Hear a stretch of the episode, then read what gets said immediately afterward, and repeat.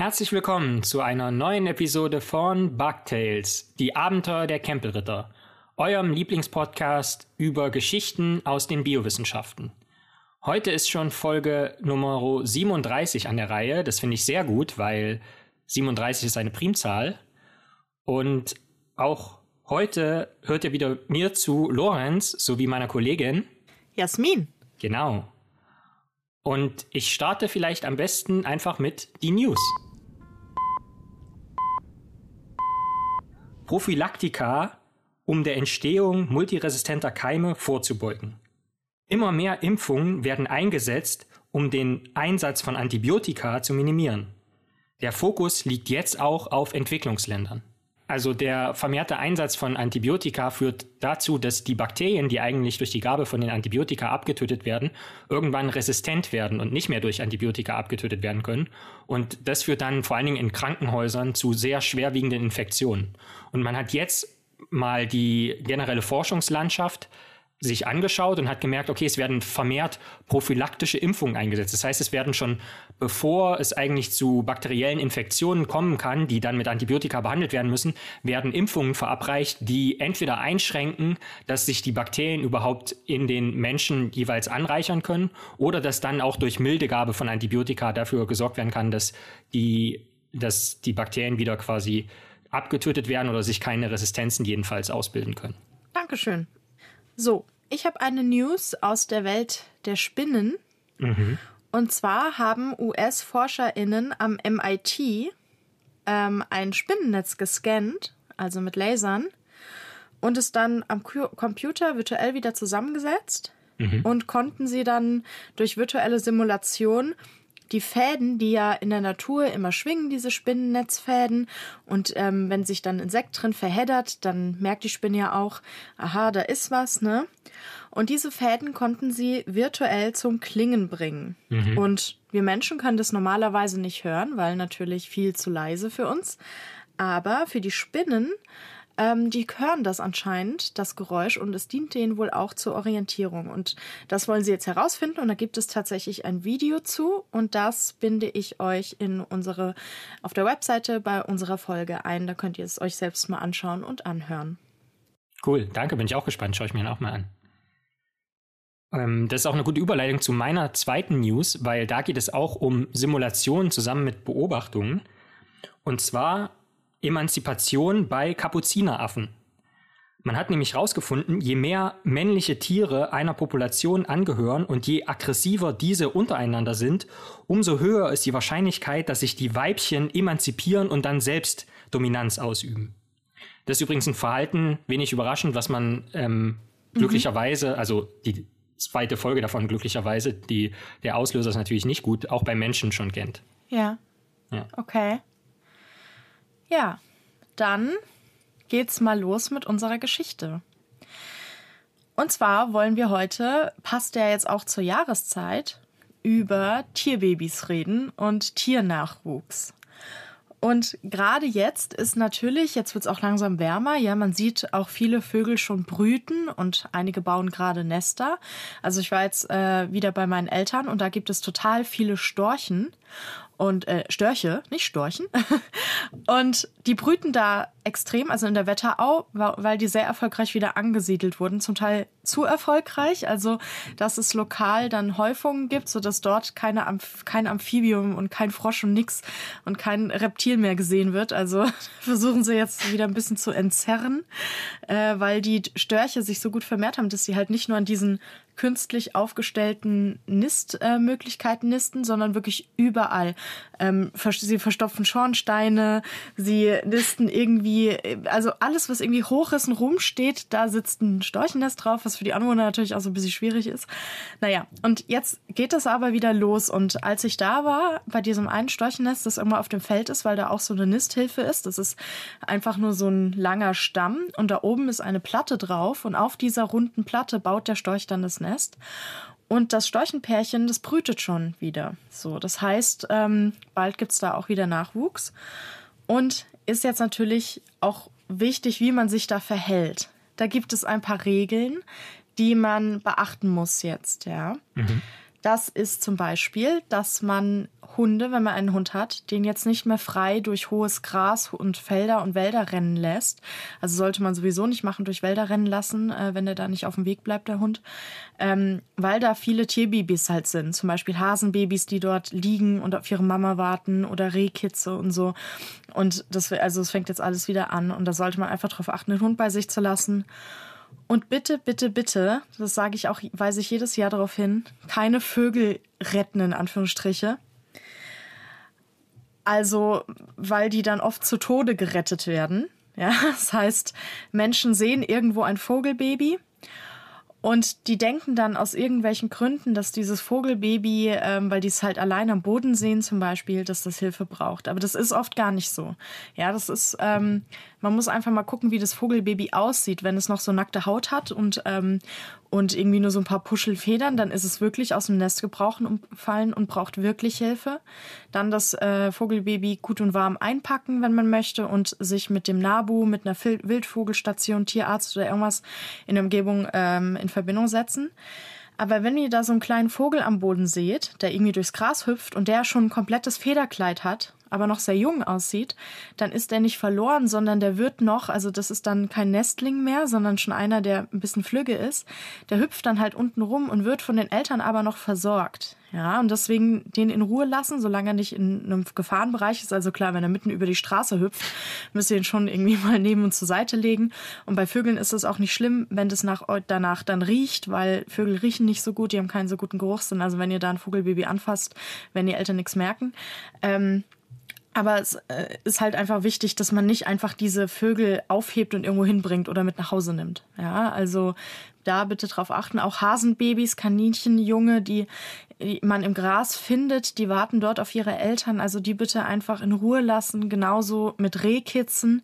Bitte nicht irgendwie, wenn man da ein kleines, äh, augenscheinlich hilfloses Rehkitz im Gras liegen sieht oder so bitte nicht mitnehmen. Wenn man sich unsicher ist, kann man sich irgendwo verstecken und dann mal ein, zwei Stunden, drei Stunden, wie viel Zeit man hat, gucken. Und dann sieht man auch meist, dass dann das Elterntier vorbeikommt und das Kind versorgt. Also bitte keine Tiere zu Tode retten. Ja, das ist so erstmal ein Hinweis. Aber wir reden jetzt nicht nur über äh, Tiere in der Wildnis, ähm, jetzt wird der Wild gebalzt und wir haben ja auch schon in einigen Folgen über Balz gesprochen, zum Beispiel die Balz der Laubenvögel, die extrem aufwendig ist und da werden Zelte gebaut und mit kleinen Steinchen und so. Und Lorenz wird uns jetzt etwas erzählen über ja, was passiert, wenn sich zwei Tiere ineinander ganz doll lieb haben und äh, dann Kinder kriegen. Genau, und wir bleiben bei Vögeln. Denn. sorry, sorry, sorry. Es, es war ja auch gerade Ostern und deswegen dachte ich mir, ich erzähle ein bisschen was über Eieiei, die Huhnwerdung. Und zwar ist es ja so, dass meine Familie äh, hat einen Bauernhof und äh, da haben wir natürlich auch Hühner und die sind im Winter, beziehungsweise wenn es kalt ist, also auch jetzt noch, die, noch die nächsten zwei Wochen, sind die in der Scheune auf dem Hof. Das ist eine relativ große Scheune, wo immer der Erntehänger Hänger steht und da äh, können die sich natürlich da entsprechend äh, austoben und das ist alles sehr geschützt.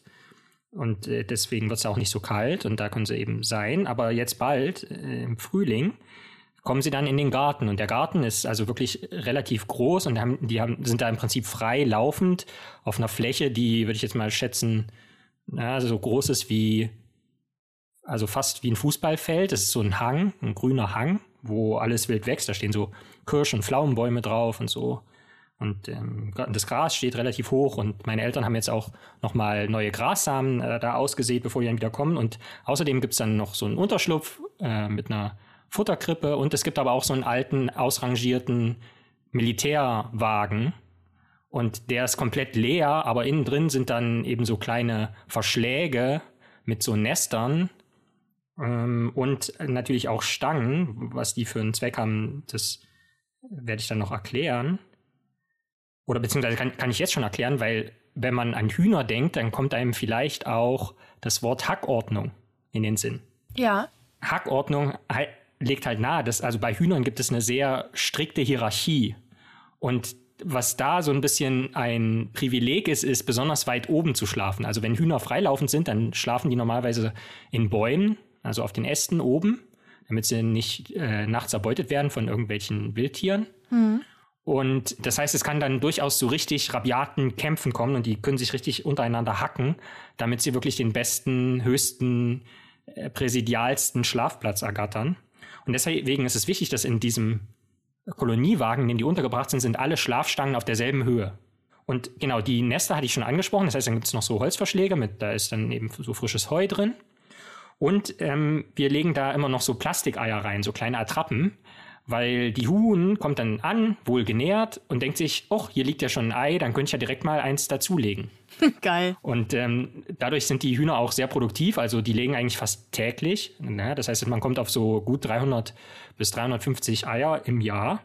Also wirkliche Legehennen sind es quasi, obwohl sie freilaufend sind und so weiter und so fort. Und die Eiablage ist natürlich unterschiedlich. Es gibt braune Eier, es gibt weiße Eier. Wir haben einige italienische Hühnerrassen, die haben grüne Eier sogar. Und ähm, die Farbe der Eier ist natürlich abhängig von der Ernährung der Hühner und deren Stoffwechsel. Und was steht denn so auf dem Speiseplan eines Huhnes, eines Haushuhns? Naja, das sind Gräser, Körner, hatte ich ja eben schon angesprochen, dass wir dann extra nochmal Saat gestreut haben. Salat zählt auch mit dazu. Also ich weiß immer noch, äh, wenn wir da mit dem Salatkopf reingehen, dann kommen die immer alle an und, und zerrupfen den dann quasi. Also und, äh, aber ansonsten auch Insekten stehen auch auf dem Speiseplan von Hühnern. Und was wichtig ist zu wissen, bei der Ernährung, die zerkleinern die Nahrung mit der Zunge, weil die haben ja keine Zähne. Und dann wird die, der Nahrungsbrei im Kropf aufgeweicht. Ja, das heißt, die Redewendung, das ist ja unnötig wie ein Kropf, ist schlichtweg falsch, weil der Kropf hat natürlich einen Sinn. Zumindest beim Haushuhn. Ja, aber nicht bei, nicht bei Menschen, da gibt es ja auch den Kropf. Ja. Der, der ist dann wirklich nicht, nicht gut. Nun ist es aber so, wenn die Hühner dann gefressen haben und denen geht es ja relativ gut, freilebend, wie alt werden die? Das Haushuhn wird an sich nur so zwischen fünf bis neun Jahre alt. Freier Wildbahn könnte locker doppelt so alt werden.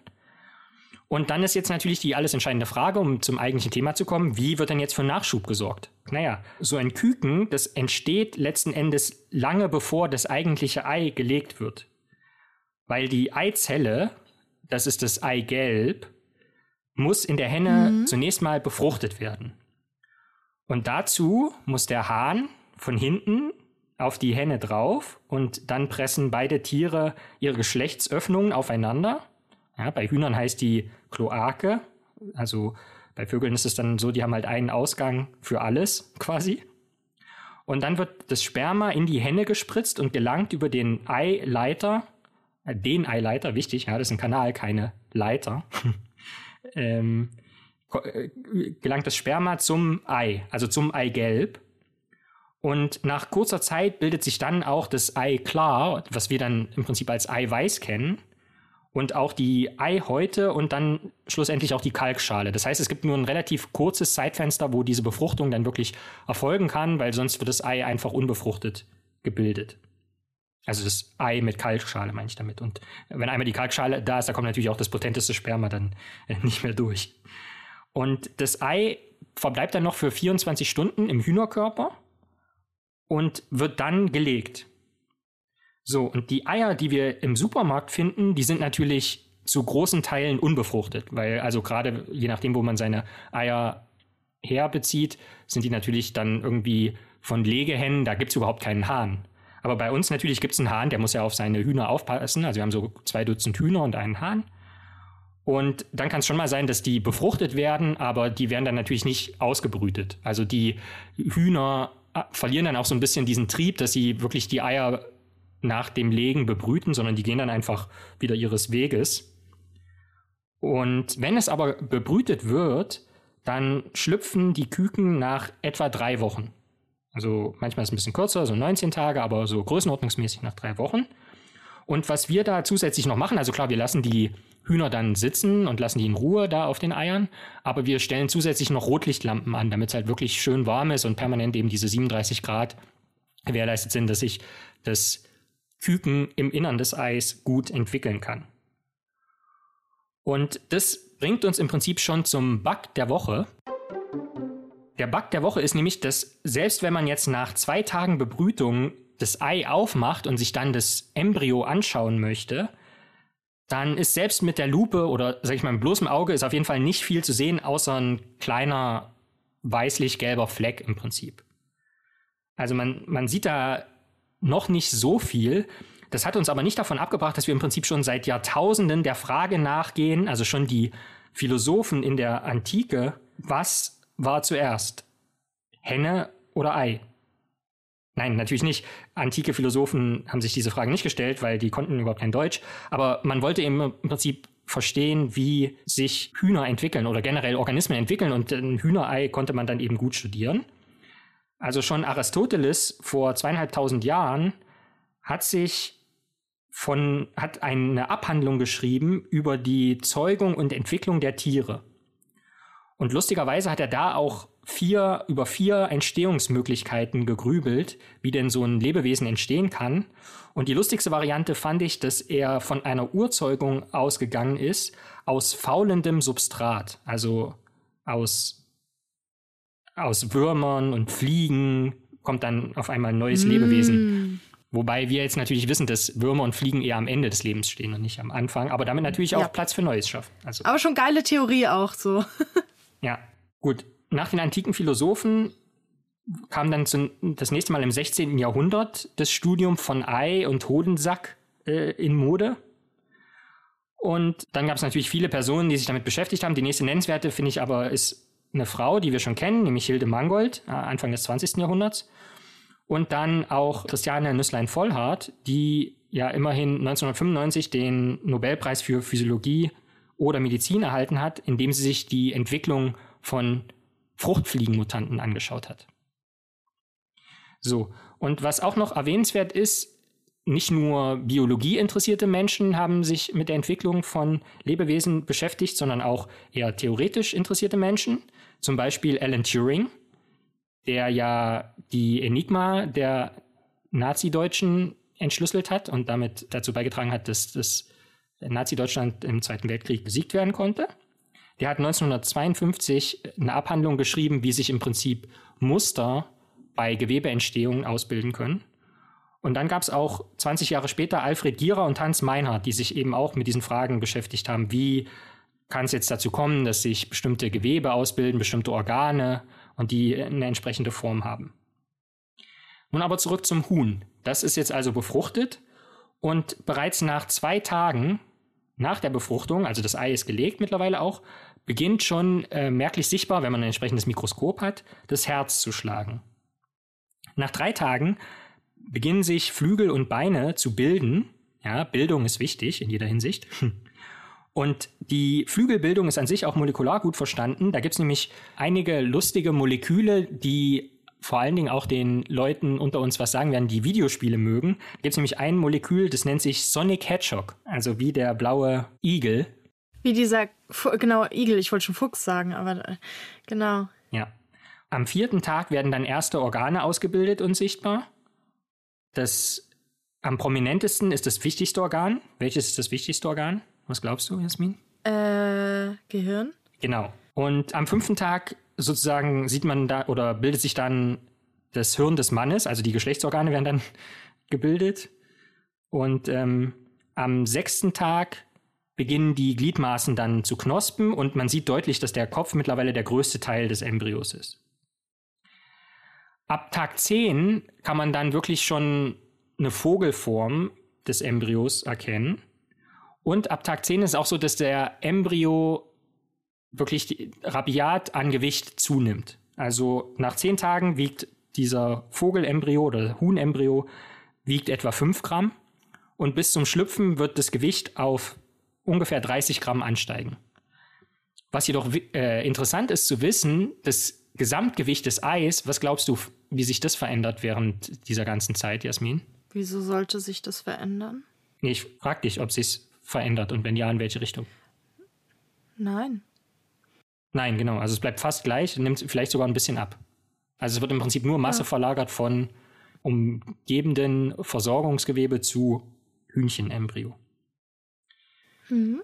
Nach zwei Wochen sieht man dann wirklich also große, dunkle Augen der Schnabel beginnt sich langsam zu verhärten und nach drei Wochen muss man wissen, dass es am Schnabel einen Eizahn gibt, also eine kleine Erhöhung, die auch nach oben zeigt. Ja, ja dieser kleine Höcker da. Genau, so ein Höcker, weil im Prinzip liegt der Kopf des Embryos auf dem Bauch auf und es ist im Ei überhaupt nicht genug Platz, dass, das, dass die Schale aufgebissen werden könnte. Das heißt, was eigentlich nur passiert ist, dass dieser Höcker mit einer Kopfbewegung nach oben gegen die Eischale gestoßen wird und dann wird, dreht sich der Kopf einfach nur so ein bisschen und damit wird im Prinzip langsam so ein, so ein Riss geschliffen, so dass irgendwann, wenn der Kopf dann weitergehoben wird, die Deckelschale oder der Schalendeckel angehoben wird. Und das ist dann der eigentliche Schlupf. Ja, damit ist die Huhn-Nachfolge fast gesichert, weil für die Nachverfolgung ist ja noch Erkennen nötig.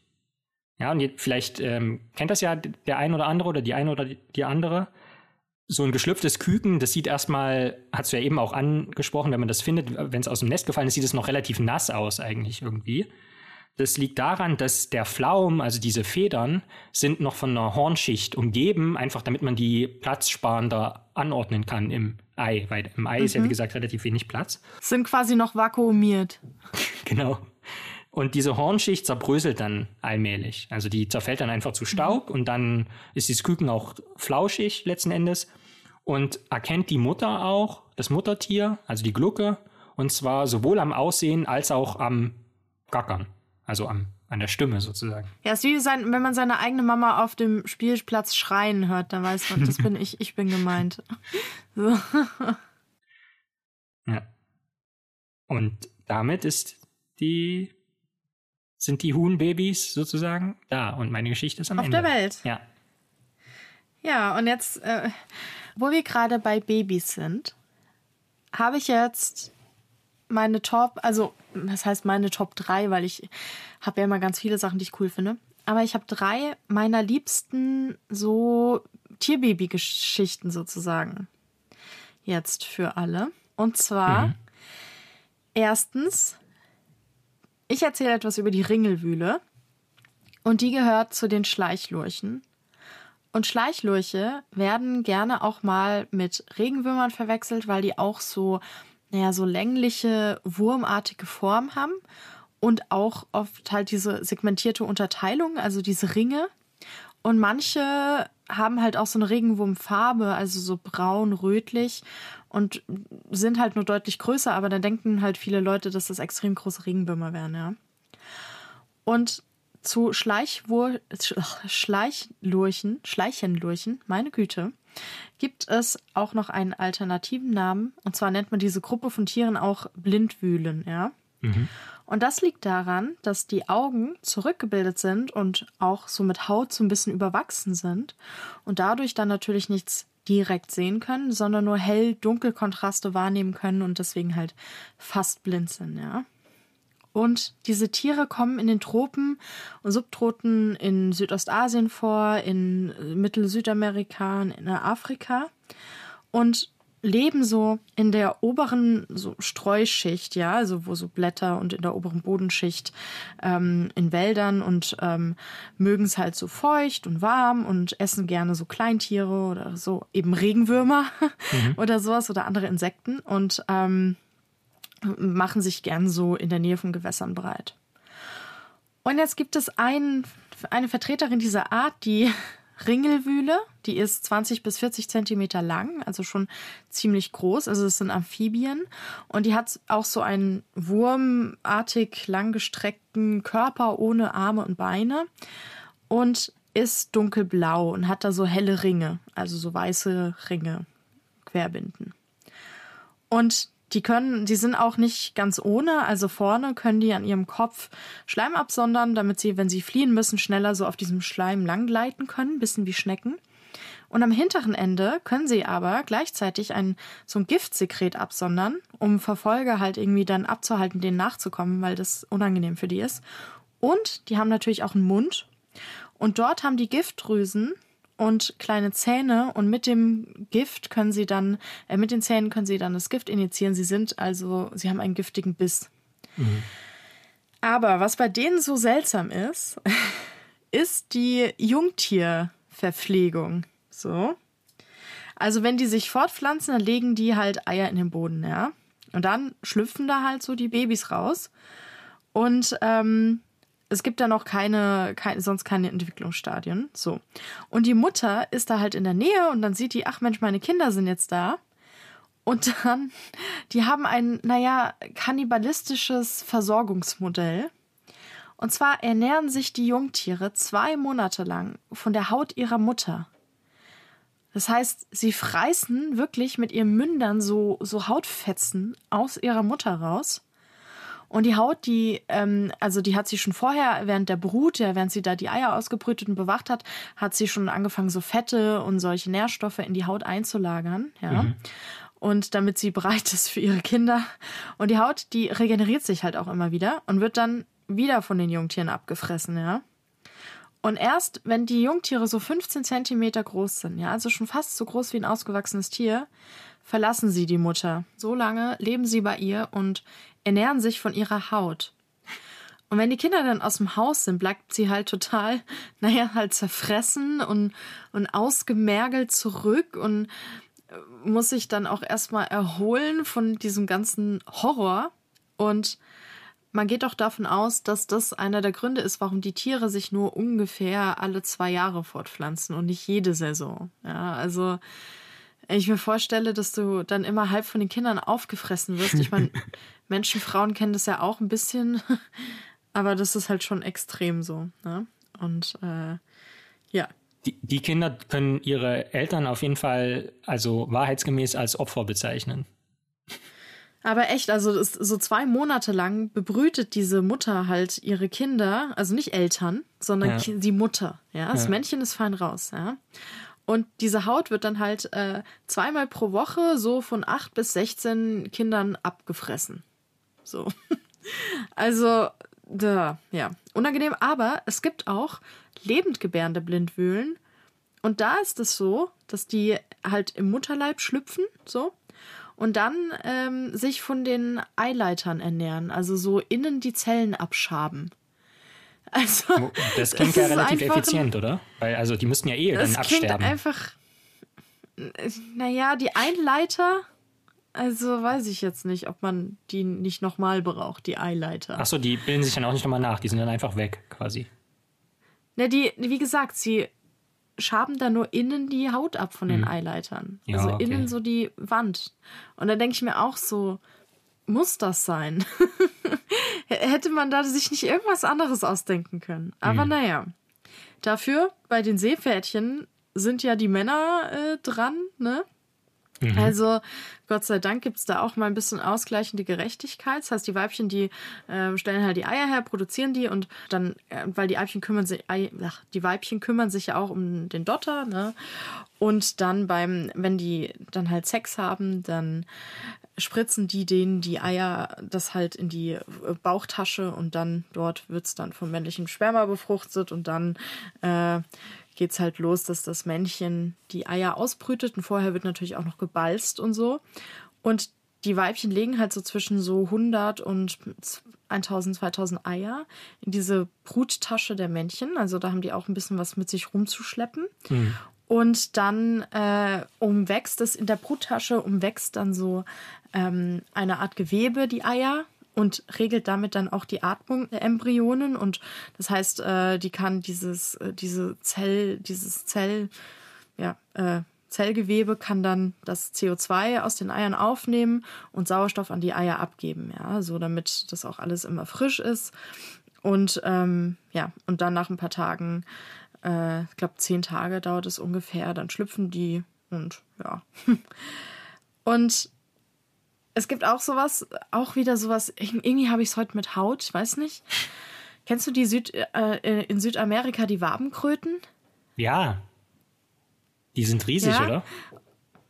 Ja, und die, da ist es halt so, dass äh, die balzen dann halt, halt unter Wasser und haben da so einen Paarungstanz und versuchen sich so gegenseitig zu beeindrucken, also beziehungsweise das Männchen vor allem. Und ähm, sie sind dann halt so umklammert und schwimmen so bestimmte Kühe im Wasser, so, ja.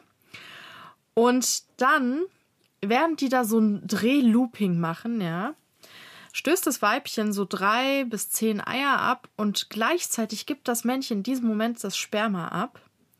Und dann tauchen die wieder gemeinsam aneinander geklammert nach unten und schneller als die Eier absinken. Und so fallen dann die Eier auf dem Rücken des Weibchens und haften dort auch, weil die so, also die sind auch klebrig sozusagen. Und das Männchen drückt die Eier nochmal so richtig auf der Rückenhaut des Weibchen an. So, ne? Und das machen die ein paar Mal, immer wieder, so dass ähm, ungefähr 100 Eier auf dem Rücken des Weibchens sind. Und jetzt sinken diese Eier auf der Rückenhaut des Weibchens so rein und werden auch von Haut überwachsen.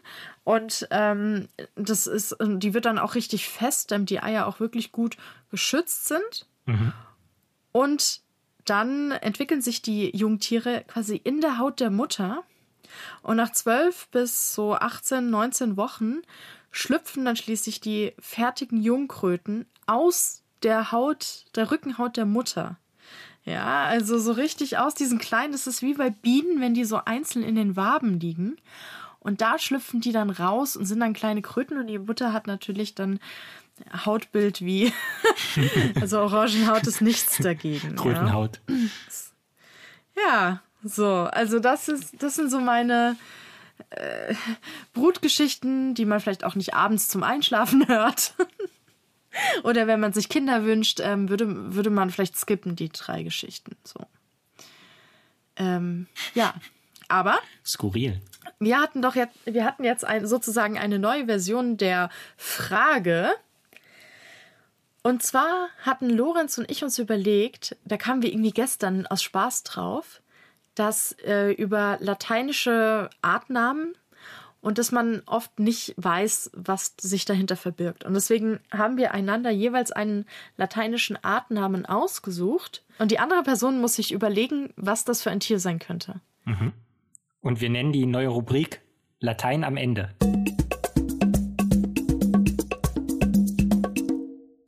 Ja, aber es ist ja keine Dauerrubrik, aber, aber ich finde es gut. Ja.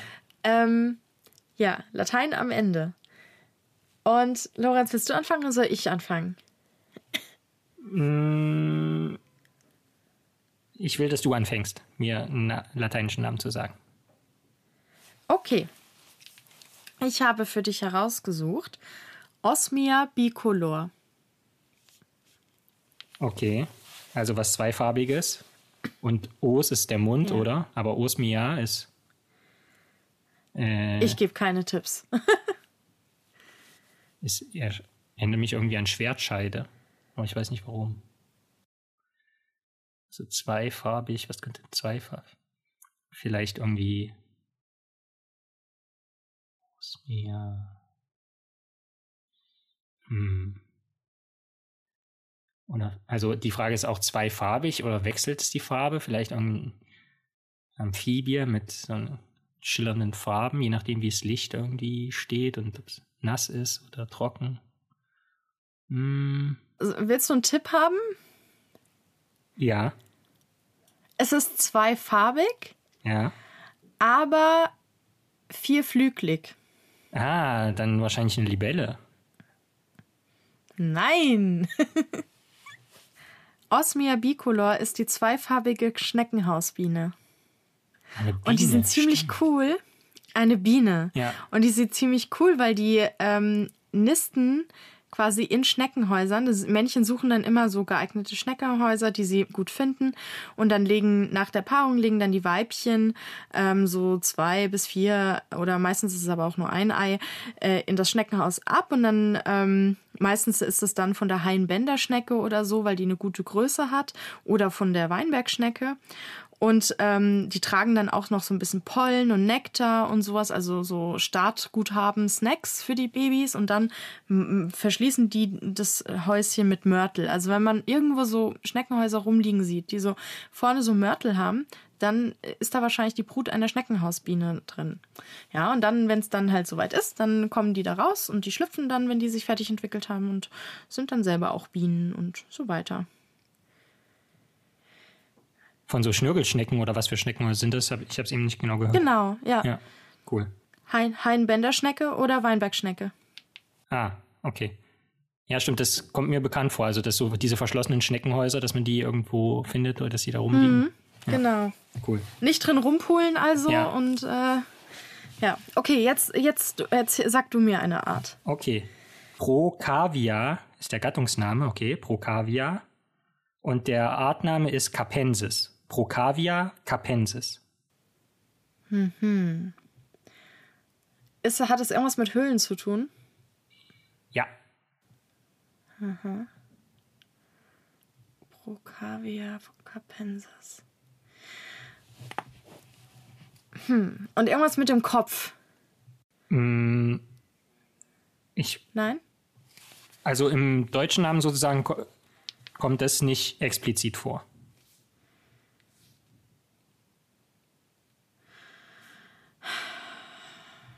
Aber Höhlen, Okay, es hat aber was mit, Hö Ja, mit genau. Höhlen zu tun, ja? ja. Capensis. Mhm. Okay, ich sag jetzt, es ist eine kleine Maus, die in Höhlen wohnt und Mhm. Was für Höhlen? Procavia. Ne, weiß nicht, so Steinhöhlen? Ja. Wie, echt? Oh mein Gott, stimmt wirklich? Ich ziehe mir gerade einfach nur was aus dem Arsch. Okay. Ja, also eine, irgendeine kleine Maus, ähm, die in Steinhöhlen lebt und Capensis. Warte.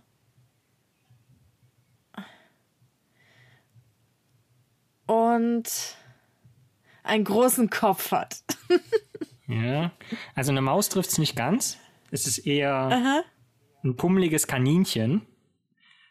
Also Oh. so groß wie ein, wie ein Hase, etwas gedrungener Körperbau, bis zu viereinhalb Kilo schwer. Der Kopf ist nicht sehr prominent. Der deutsche Name ist der Klippschliefer.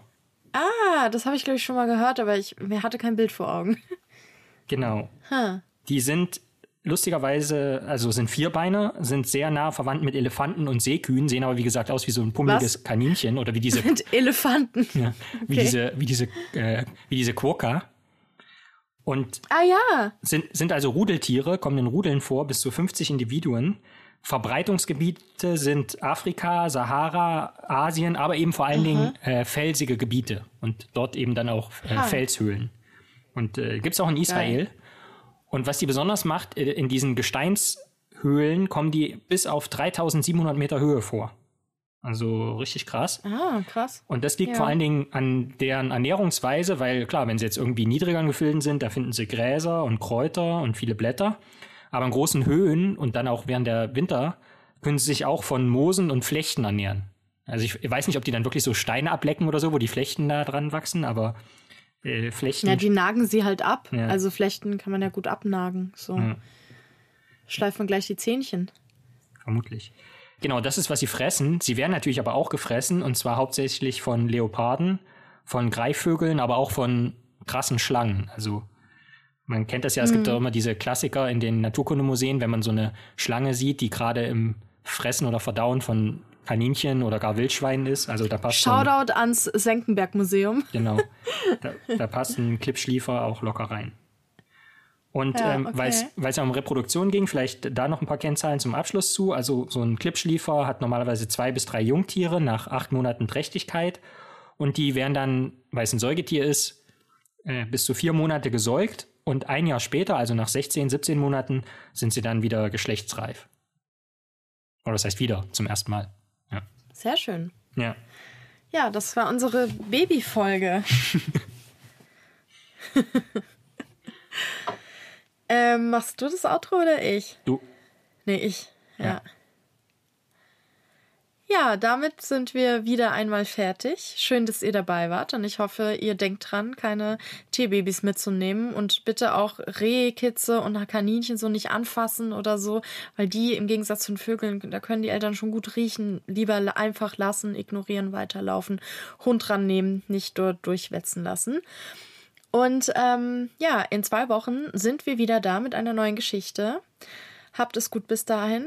Denkt dran, mein Biobuch zu kaufen. Abschied von Hermine, wenn ihr noch nicht genug Zellgeschichten und Tiergeschichten habt. Und wir hören uns beim nächsten Mal. Bis dann. macht's gut.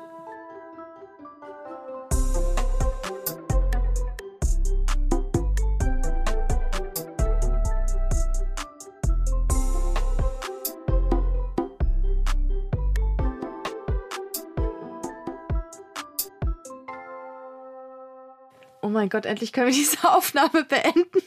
Es wäre so geil, wenn einfach mittendrin noch irgendwie ein Zug hier reingekracht wäre. Es hätte gebrannt.